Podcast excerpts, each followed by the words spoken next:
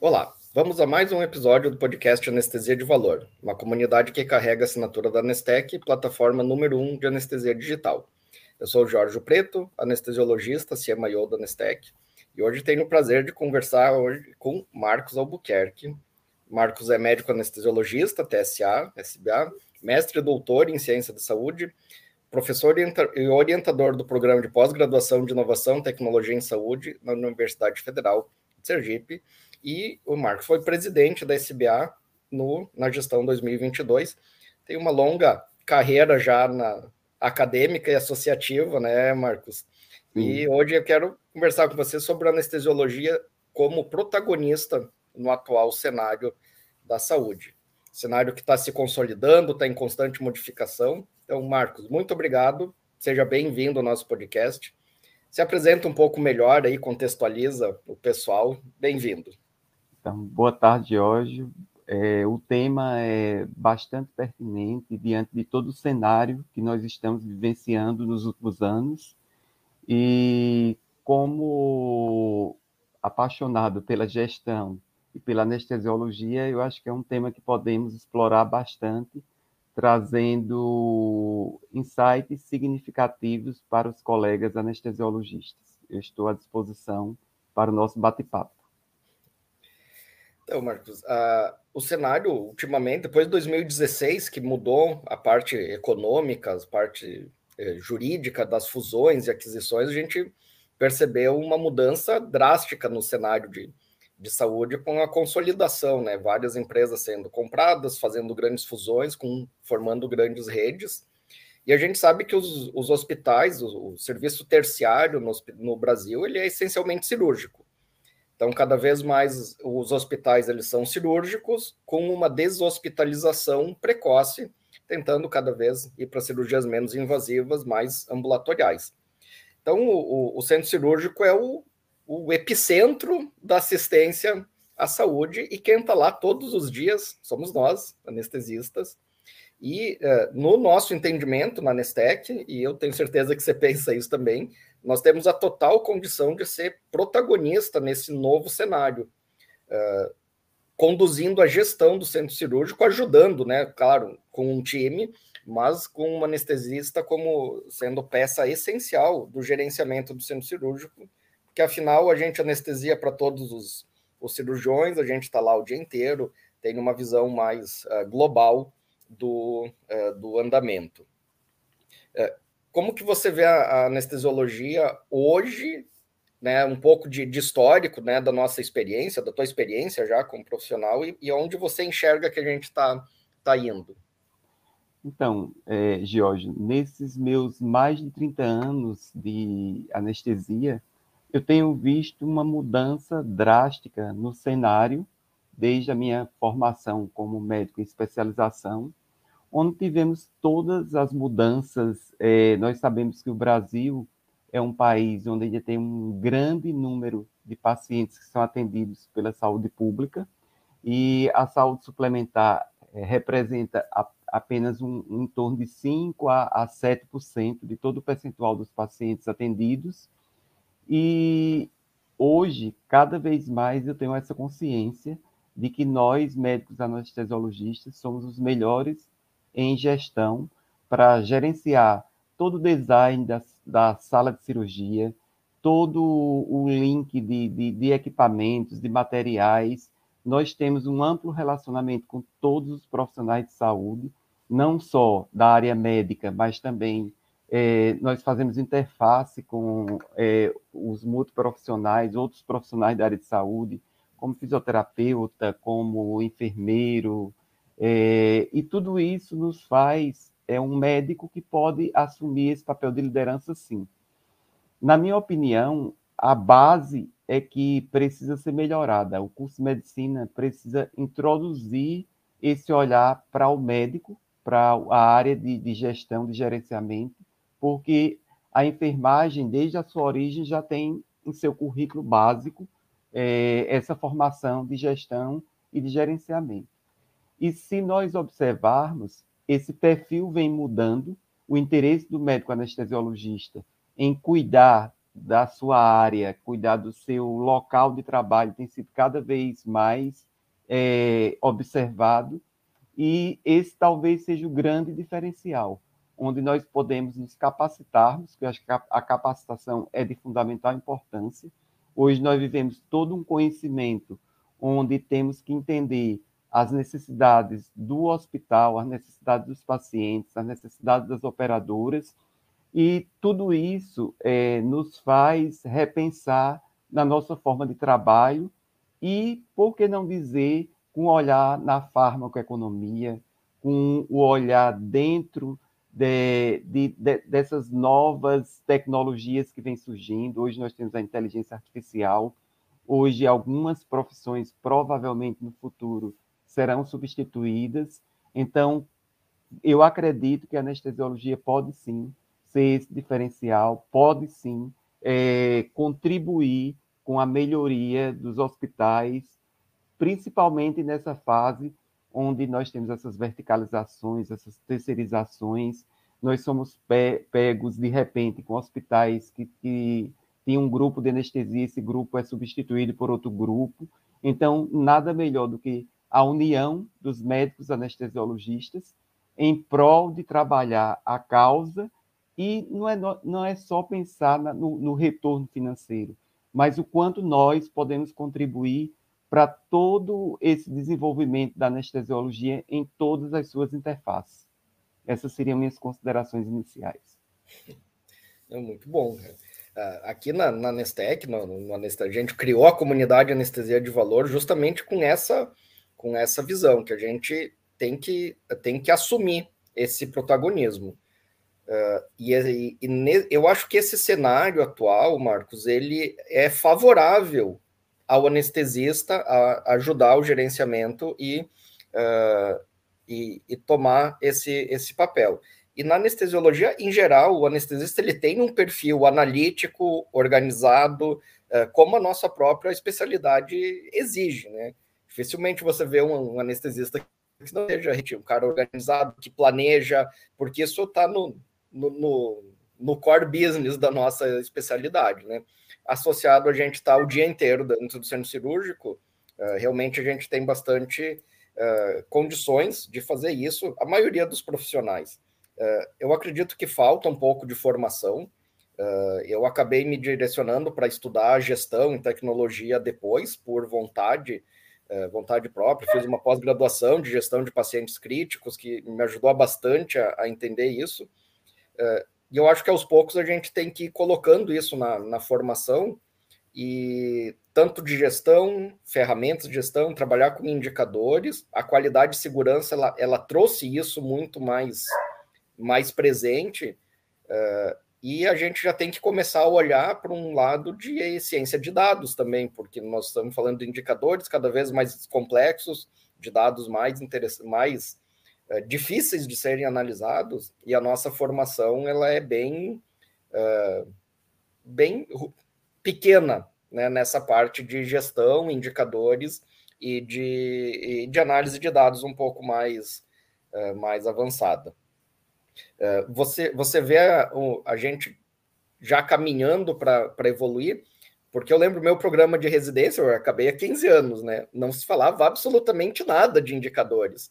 Agora, no próprio Academia SBA, a gente já tem aulas de gestão de centro cirúrgico, qualidade de segurança, tem se fala de indicadores com mais, é, com mais frequência, mas eu acho que ainda me parece um pouco descontextualizado para o residente, para o cara que está está se formando.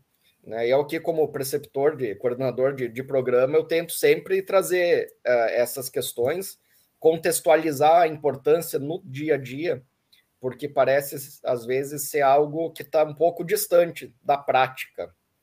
Uh, que, queria ver a tua, a tua visão, e, e, eu sei que vocês tiveram algumas movimentações sobre isso na tua gestão ali da, da SBA do ponto de vista de, de formação, né?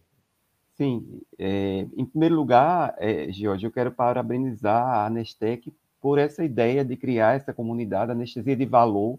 O próprio nome traz é, um peso de muita responsabilidade, porque realmente nós precisamos criar no Brasil e no mundo uma anestesia de valor. E, como você próprio falou, a anestesia de valor passa por uma adequada medicina perioperatória. Na minha visão, nós temos que ter o olhar do antes, durante e depois.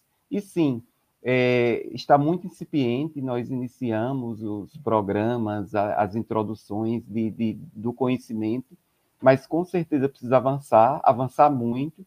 O próprio médico em especialização, médico residente, ele precisa ter esse interesse de conhecer, de saber o quanto o, a, a anestesia que ele realizou teve o resultado a médio e longo prazo, isso é de fundamental importância. Não tem como hoje nós não olharmos para os nossos pacientes e nos dedicarmos a uma anestesia de qualidade para que esses pacientes não saiam de sala com náusea, com vômito, com dor pós-operatória, com alterações cognitivas, e hoje, com o advento da ultrassonografia com lesões nervosas, então precisamos criar essa base de dados, nós precisamos criar performance no médico em especialização e no médico anestesiologista, para que ele conheça é, o resultado do seu trabalho. Porque se eu não sei o que eu estou fazendo, qualquer caminho vai ser útil, vai me levar a acreditar que eu estou realizando uma excelente anestesia. Mas o quanto essa minha anestesia que eu fiz hoje, daqui a um ano, dois anos ou três anos, alterou a cognição do meu paciente, o quanto alterou a destreza motora, a inteligência, o raciocínio. Então, nós precisamos sim é, criar uma fortaleza, uma anestesia de valor, como é, a comunidade que, criada pela Anestec.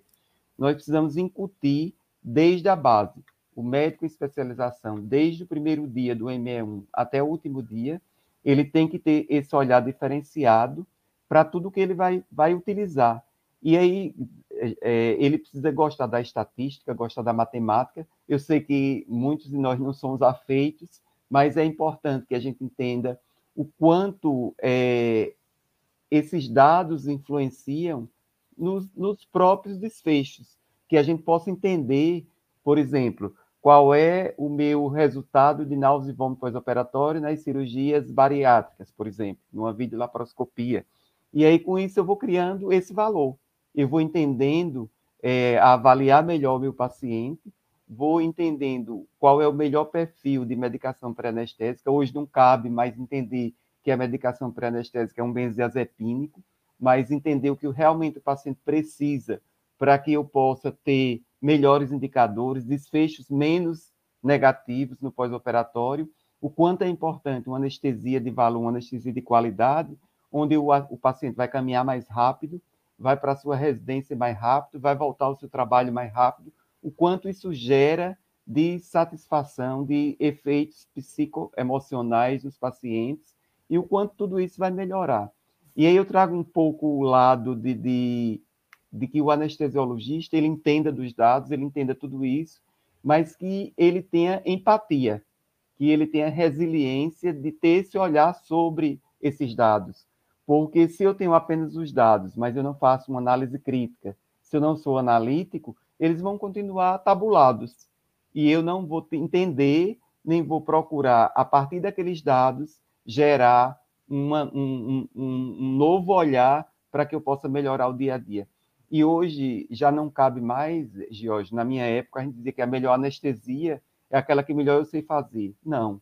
Hoje nós temos que conhecer todos os tipos de anestesias, nós temos que conhecer o, o eco transesofágico, a ultrassonografia, nós temos que fazer o melhor para o paciente, performar melhor para que esse paciente tenha melhores resultados e tenha esse valor que vocês tanto apregoam e tanto falam.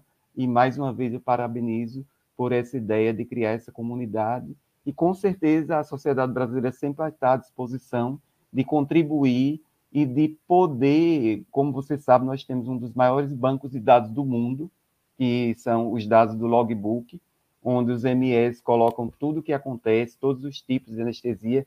Então, são dados que são de fundamental importância para que a gente possa é, criar é, no próprio país algo que a gente possa apresentar ao Ministério da Saúde, possa apresentar às operadoras de como a, a sociedade brasileira pode contribuir para tudo isso. É, eu, eu sempre costumo dizer assim que o, o, colega, eu não conheço nenhum colega que acorde cedo da manhã e vai para o hospital pensando que vai fazer uma anestesia ruim. Isso não acontece. Ele vai achando que ele vai estar tá fazendo uma, uma boa anestesia, a melhor anestesia que ele pode fazer. Uh, e aí sim, a gente precisa ter muito repertório, como você falou, a gente tem que conhecer uma série de técnicas, mas se a gente não medir e, e, e você conseguir dizer para o colega, ó, cara, isso aqui você pode melhorar, esse teu resultado não está muito bom, isso aqui está destoando do resto da, da equipe, uh, dificilmente ele vai mudar o que ele está fazendo.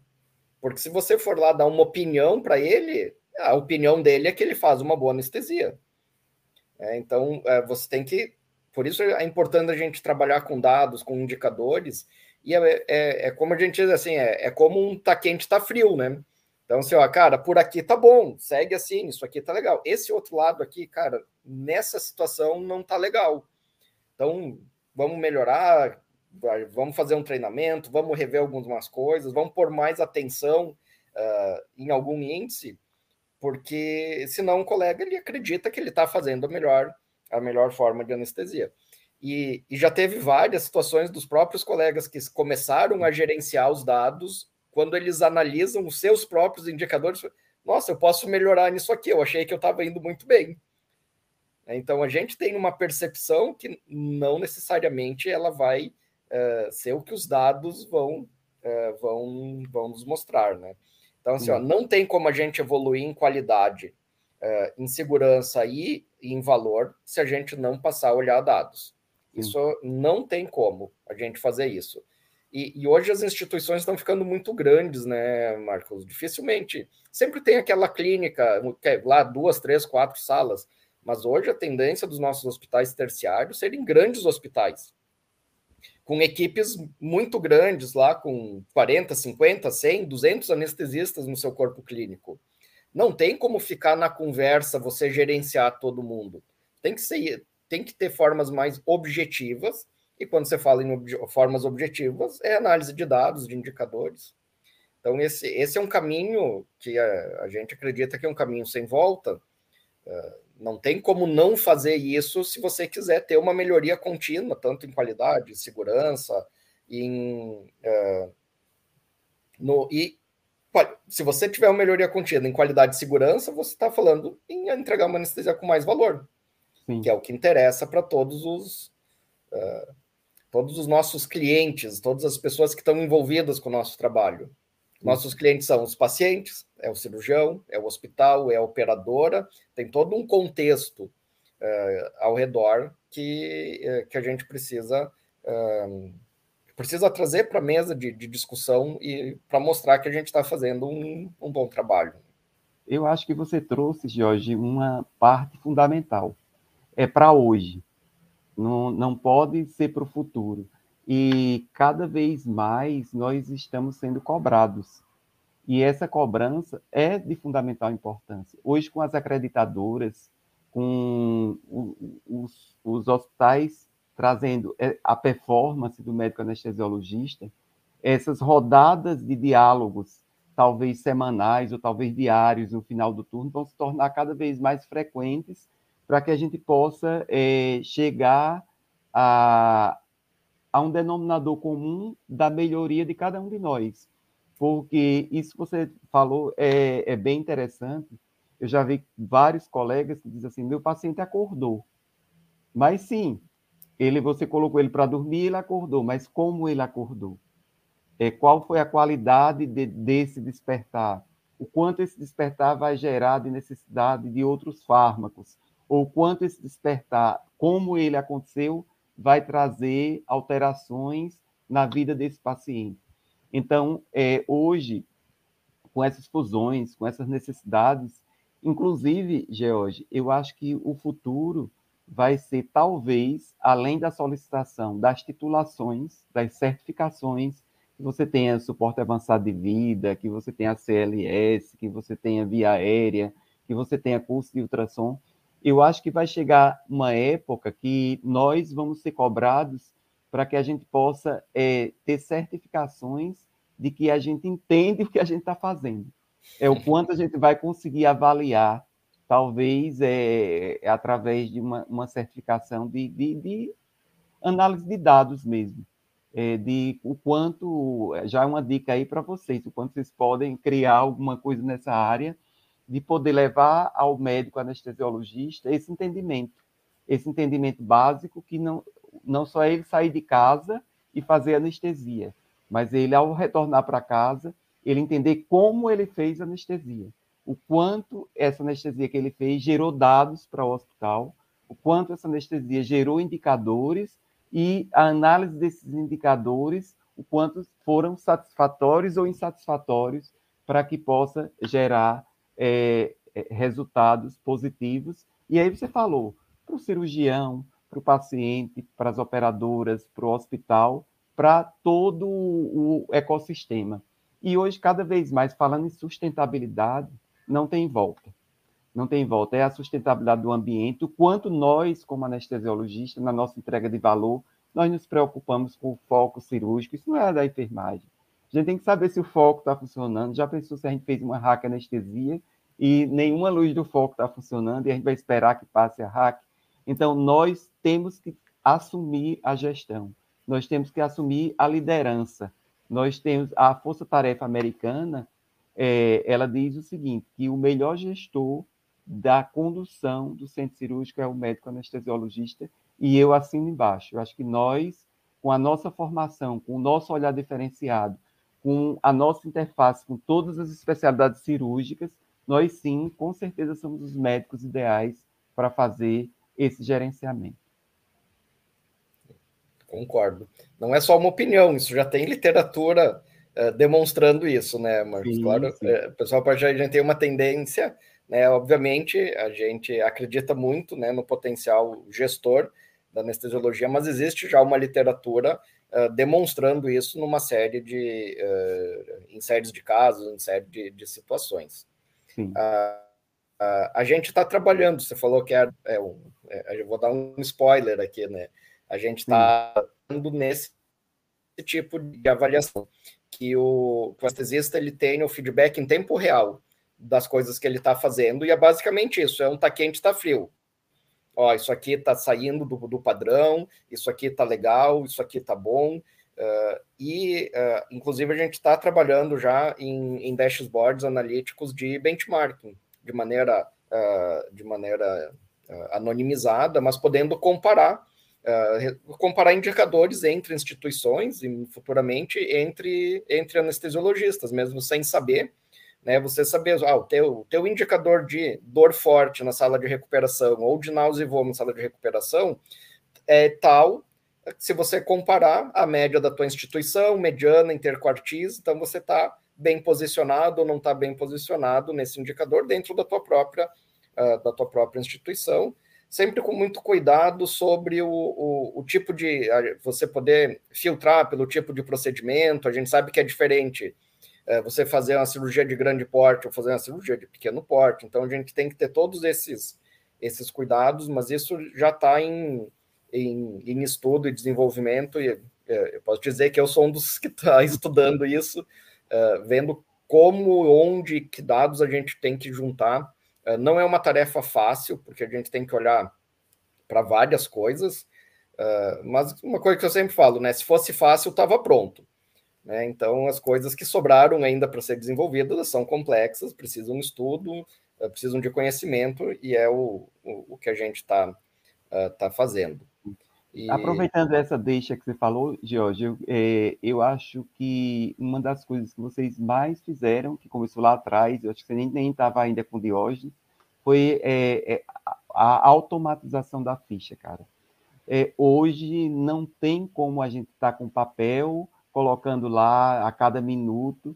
Eu acho que você tem que ser fidedigno. Você, o, o, a tua anestesia tem que refletir aquilo que você está fazendo. Então, essa, autom essa automação traz é, um ganho absurdo, estúpido, um ganho muito grande para todo mundo, para o anestesiologista, para o cirurgião, para o paciente, porque em tempo real você pode acompanhar. É, eu fui a um congresso de, de anestesiologia em 2017, é, o europeu, e eu achei belíssimo, assim, a, a, gente fala na evolução, evolução, mas o quanto a gente acompanhava lá é, no, no próprio aparelho de anestesia o, a, o percurso dos fármacos chegando lá no receptor. Então, quanto isso nos traz de qualidade.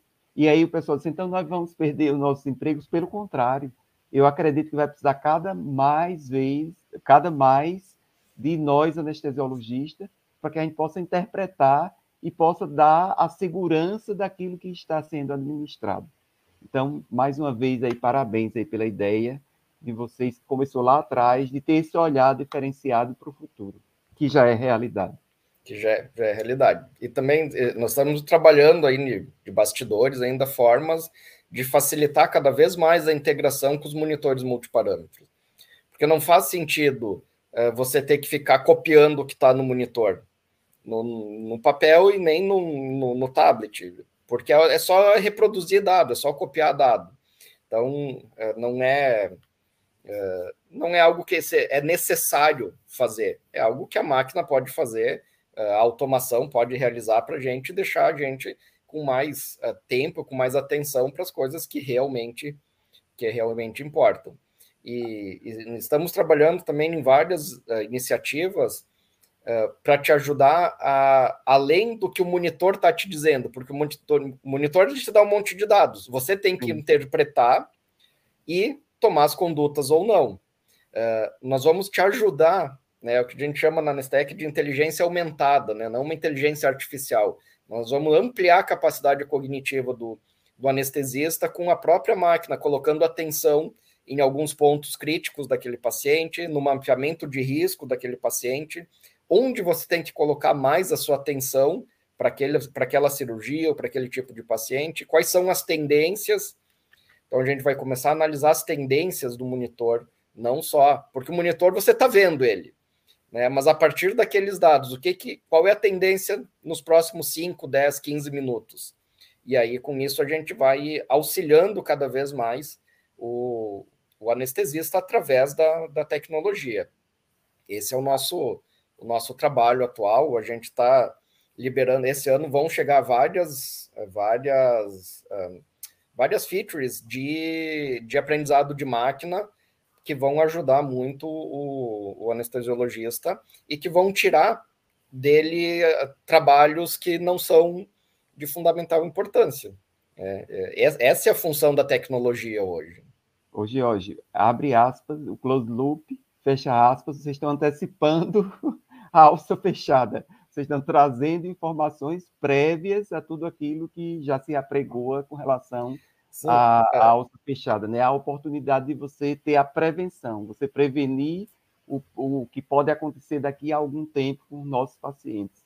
Isso é, é, fantástico, é muito. E, e isso só é possível por a gente ter construído toda uma grande base de dados. Hoje a gente tem quase 2 milhões de anestesias uh, registradas, então a gente consegue realmente trabalhar com análise de tendências usando um banco de dados uh, muito grande e que, uh, e assim, pessoal não, que não tem tanta familiaridade com análise de dados, análise avançada, ciência de dados, aí você vai dizer assim, ah, mas 2 milhões é até muito, porque se não fizeram antes.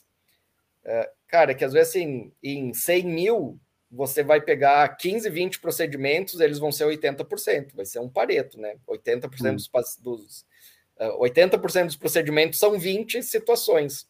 E aí você hum. tem um N muito pequeno de situações uh, não tão uh, comuns, e aí você não consegue extrapolar os dados para esse, ou você perde muito acurácia nesses hum. outros dados, né? Então, agora a gente chegou no ponto que a gente está uh, ah, trazendo realmente as, essas features de aprendizado de máquina. Eu, eu sou, eu faço a supervisão do time de ciência de dados, né? Então, eu faço a, a visão do anestesista no time de ciência de, de dados para a gente trazer essas, essas features uh, que vão chegar para o nosso usuário agora, no, no, decorrer do ano, pelo menos três features de, de aprendizado de máquina. Uma de, de predição de potensão, uh, de 15, 10 e, uh, 5, 10 e 15 minutos, já falando aqui em, em predição para você poder se antecipar, porque às vezes você olha, a gente vê no, quando está tratando os dados, não tem você vê assim, tem pequenas variações na pressão, na frequência que não vão te chamar atenção.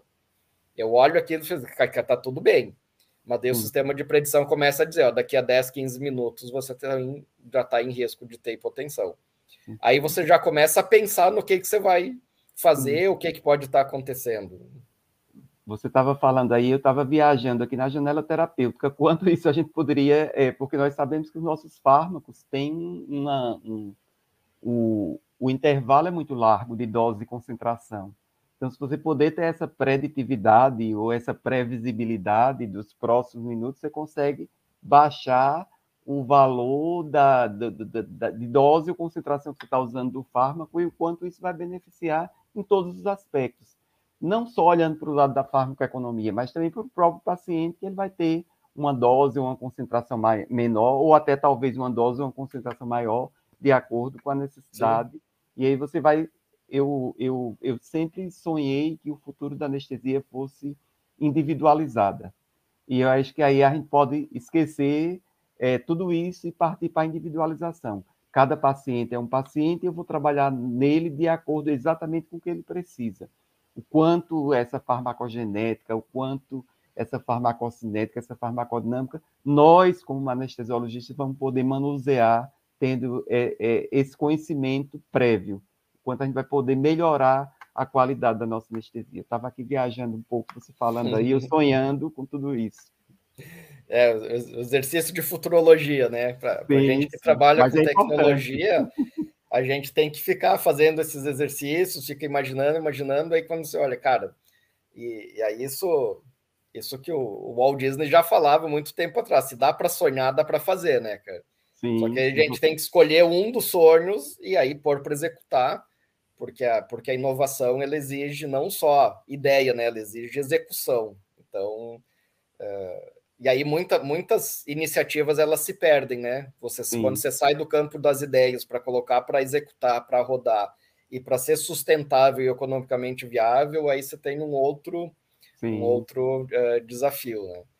Então a gente está tá tentando agir por várias por várias formas, mas nós vamos o 2023 é o ano aqui na Nestec da predição e do aprendizado de máquina. Então, nós vamos realmente é, colocar isso para acontecer, para chegar para o usuário final, é, porque né, essas, essa, você, você é professor de, de inovação, né, Sim. Marcos? É, a gente sabe que todo mundo fala de inteligência artificial, né, de deep learning, rede neural, mas assim, vamos dizer, isso está no, tá no palco, tá no PowerPoint, mas você vai ver na linha de programação ali, não é bem assim, né? Então, realmente, para chegar nesse ponto, precisa ter uma, uma solidez aí de, eh, de, de dados que a gente tem nesses últimos, nesses últimos anos, né? É, e alguém tem que, que, fazer isso, né, George? Nós, nós, os mortais, temos que ficar esperando que os crânios aí da, da tecnologia, os crânios desenvolvam alguma coisa para nos ajudar, e isso só engrandece o nosso trabalho, e a gente viaja com vocês também, sonhando que as coisas cheguem para que possam ser executadas, e com certeza na minha opinião, o cuidado centrado no paciente ainda é algo que vai ser insubstituível. Então, tudo isso traz todos os benefícios para o cirurgião, para a operadora, para o hospital, mas você saber que um paciente teve uma melhoria na qualidade do seu atendimento baseado em toda é, essa construção nos deixa muito felizes. Ô Marcos, nesse, nesse aspecto aí do cuidado centrado no paciente, a gente está tá ainda faltando uma peça no tabuleiro, que é o follow-up tardio, extra-hospitalar. É, acompanhar o paciente até o final da reabilitação funcional dele. Seja um dia ou dois, depois de uma cirurgia pequena, seja depois de três, quatro, cinco anos, numa cirurgia oncológica, numa cirurgia cardíaca, que é, que é como você falou, assim, ah, às vezes a tua anestesia pode ter repercussão depois de um ano na performance cognitiva do paciente numa Sim. cirurgia de grande porte. É, Esse ponto ainda eu acho que tá, tá faltando.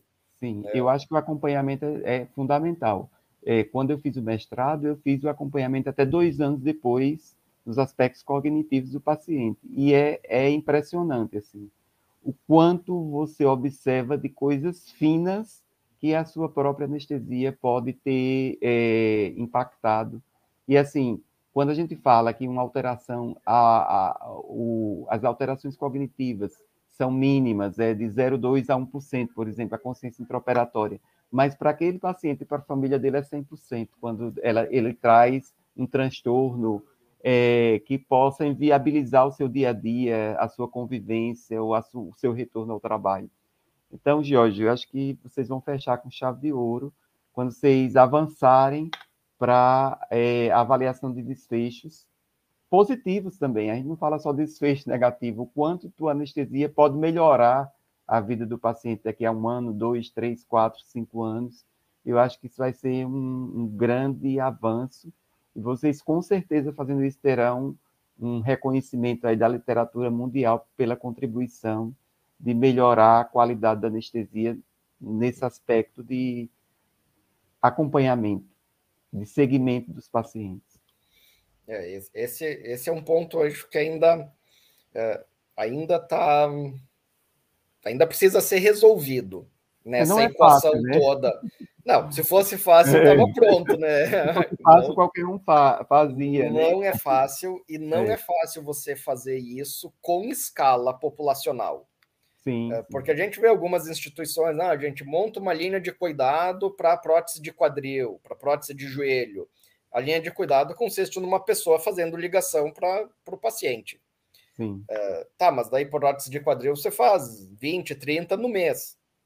Uh, mas se você operar 1.500 pacientes no, na, no seu hospital por mês, é impossível você ter gente ligando para fazer isso. Você precisa de tecnologia, você precisa de automação. Uhum. Isso não é fácil de ser, uh, de ser criado e, e conduzido. Uh, tem uma série de, de complexidades, mas não tem, não tem outro caminho, né? Sim, e, mas hoje, com, com o desenvolvimento até dos wearables, né, a gente pode fazer um follow-up conectado com algum, algum wearable para ver a capacidade funcional do paciente numa cirurgia que você precisa resgatar a funcionalidade, movimentação. Cara, talvez um, um smartwatch, um wearable qualquer desses que está ficando cada vez mais comum, né? A gente uhum. sabe que a tecnologia ela vai ficando cada vez mais comum. Uh, você pode começar a, a olhar para esse segmento de forma de formas variadas, porque no fim das contas, para o paciente que colocou uma prótese de quadril, o que, que é valor para ele, né, cara? Ele quer estar tá caminhando depois de seis meses sem estar tá com dor. Sim. Não importa a prótese que você colocou. Não hum. importa se você fez hack geral, peri, peng, não, não é. O que importa é o resultado final. Se você conseguir uma boa anestesia. sim, né? sim. Mas a gente tem que medir isso. Sim. A gente tem que medir isso, porque é, é, é esse o, o objetivo final. E de, uh, os melhores hospitais a gente enxerga o paciente até ele sair do hospital. Né? A hora que ele saiu do hospital, fica todo nebuloso. O cirurgião não tem um, um, um acompanhamento uh, próximo. O, o, a operadora não faz a menor ideia do que acontece com o paciente, a gente também não sabe. Então, eu acho que esse ainda é o, essa é a peça que falta no tabuleiro para a gente poder falar das equações de valor mesmo, né, do, do Value-Based Healthcare, Sim. e para falar de performance. Porque falar de performance olhando só para indicador intra-hospitalar é, funciona para cirurgia ambulatorial, Sim. onde são coisas de, de baixo impacto na vida do, uh, do paciente, e realmente depois de dois, três dias ele vai estar tá funcionalmente, uh, funcionalmente bem. Sim. Mas mas a alta complexidade, essas cirurgias que o paciente demora uh, de até de um a cinco anos para se recuperar, de seis meses a cinco anos, essas a gente tem que ter um olhar, um olhar diferenciado e isso ainda está tá em aberto, né? Está em aberto. Mas vocês vão conseguir, eu acredito. Já, esse já é um dos sonhos, né? Falta pegar ele do campo dos sonhos e colocar para na prática, é, para executar, né? Colocar é, para rodar. Sim. Uh, Marcos, como que você vê aí uh, para o futuro, cara, a, a, nossa relação com as, as grandes operadoras? Você acredita na, na, assim, que o cooperativismo, o grupo, uh, ou a gente vai se caminhar para um modelo mais americano-europeu que você tem o profissional da instituição, não necessariamente o grupo em si, porque eu vejo que no Brasil a gente ainda é muito pulverizado. Você trabalha, eu aqui eu acho que eu trabalho em oito hospitais diferentes. É, então, eu vejo claramente no hospital que eu faço a maior parte da minha rotina, eu conheço todos os protocolos, todos os cirurgiões, todos os materiais, mas em hospitais que eu vou pouco, você já passa, não sabe exatamente onde é que estão as coisas, às vezes não, lembra, né? É, então, a, a, o cenário de você ter o, o, o, o profissional de, de cada instituição, pelo menos um, a maior parte do corpo clínico fixado na instituição, tem uma série de, uh, de vantagens. Né? Mas o nosso modelo brasileiro não, não é assim. É, eu vejo assim como algo difícil de ser analisado no momento, Jorge.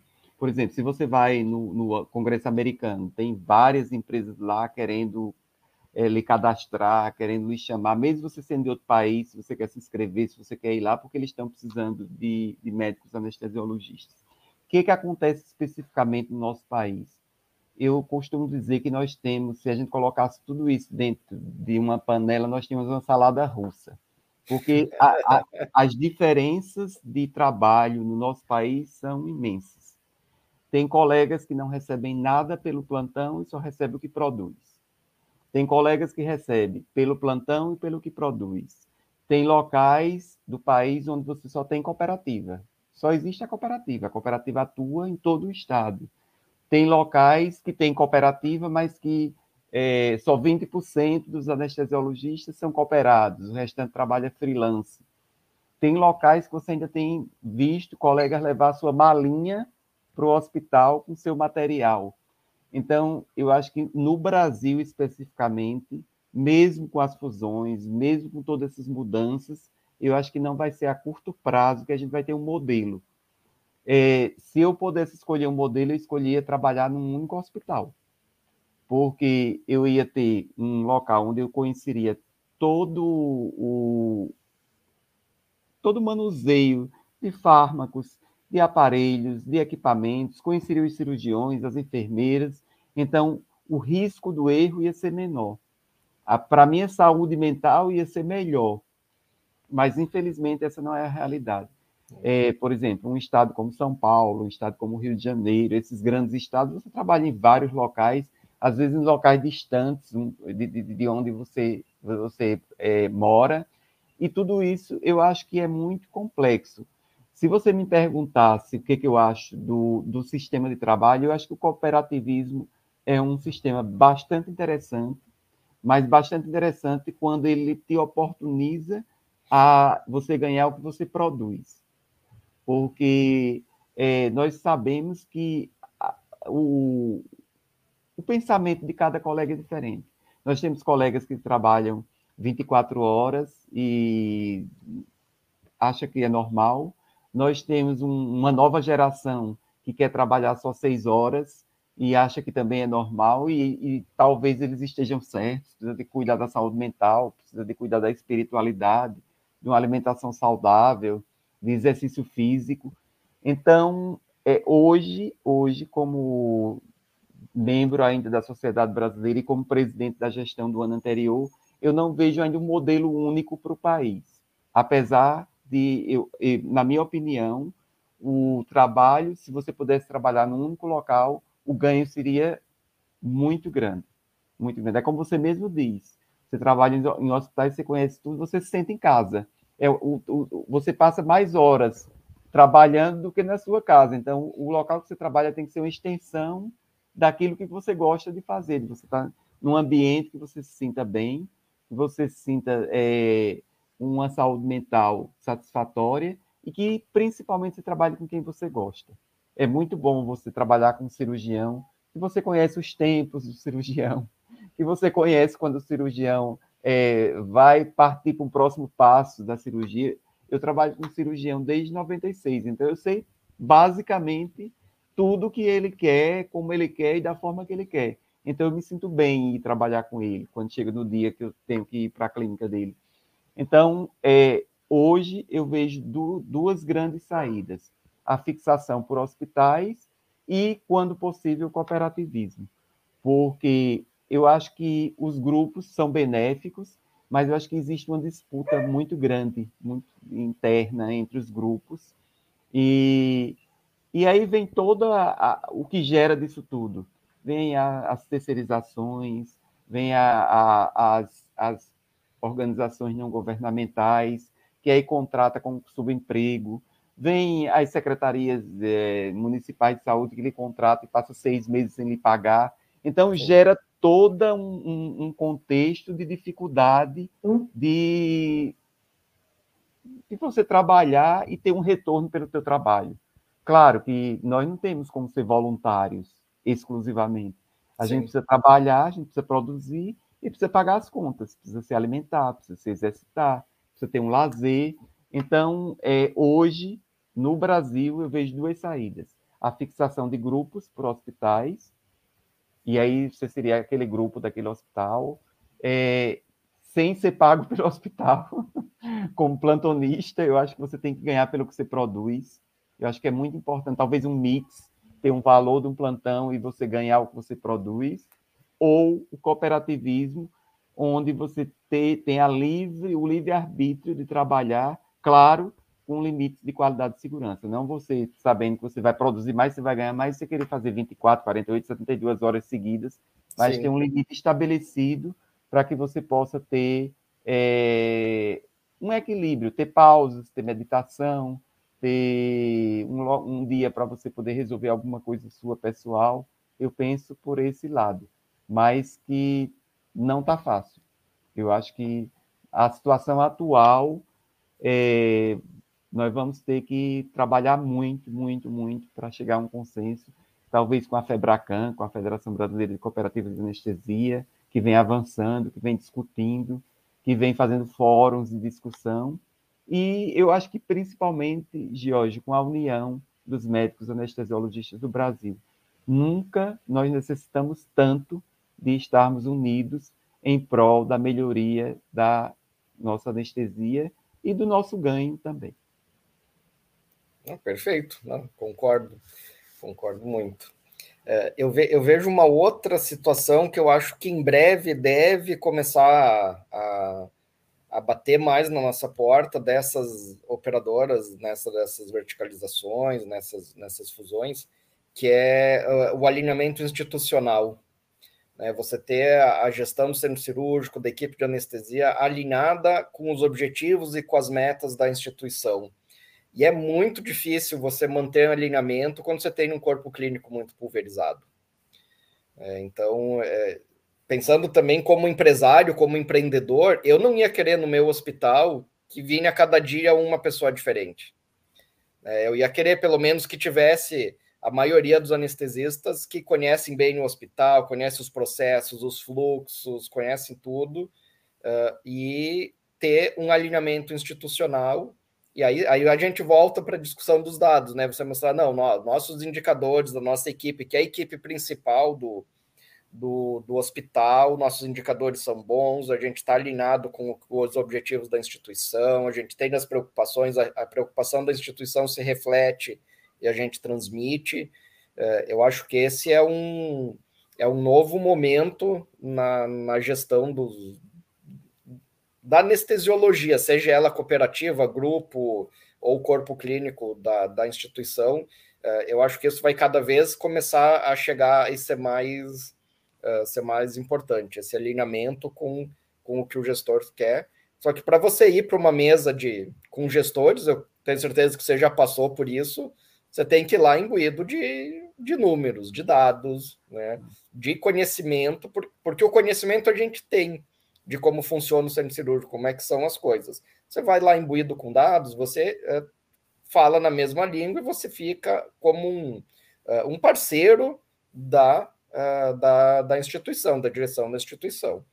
Então, esse é um outro cenário que eu acredito que, uh, que em breve vai ficar cada vez mais no, no dia a dia do, uh, da, da instituição e, e do anestesista. E aí a, a performance que todo mundo fala, né, em pagamento por performance, coisa, a, a, performance não é nada mais do que um alinhamento com a instituição, com o objetivo da instituição. Não adianta você ter uma ótima performance num aspecto que é totalmente desalinhado com o que a instituição que ela não vai te pagar mais por isso.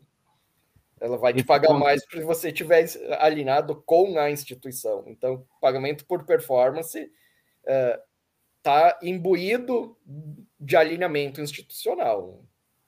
Esse ponto, Jorge, é, é, é, muito interessante e muito importante ser discutido e talvez internalizado por nós. Esse ponto é de fundamental importância e deve ser cada vez mais internalizado por todos nós anestesiologistas. Eu fui gestor de dois hospitais públicos e fui diretor clínico é, de um hospital privado. E o quanto eu tinha dificuldade na, no diálogo com os colegas médicos anestesiologistas, porque cada um queria fazer a sua anestesia de acordo com a sua receita do bolo, que os protocolos, o protocolo é meu e não da instituição. Sim. Então, quanto precisa, e eu acho que, que nesse aspecto tem mudado. Eu acho que essa nova geração, a própria geração nossa já está vendo que o caminho é esse, que nós temos que seguir padrões, que nós temos que seguir é, normativas que dão certo e que vão fazer é, essa comunhão entre a gestão do hospital e nós, anestesiologistas, para um melhor, para o bem comum. Perfeito. Marcos, o papo tá bom, se deixar a gente vai longe aqui. É, eu queria que você quer deixar alguma mensagem final para nossa para nossa audiência, por favor, antes da gente encerrar. Então, Jorge, eu quero agradecer a oportunidade. Foi uma conversa leve, interessante, com todo esse teu conhecimento. Eu lhe conheço desde de residente. Sei o quanto você tem uma capacidade aí, com certeza vai se desenvolver cada vez mais. Você tem esse perfil de, de, de buscar os seus sonhos.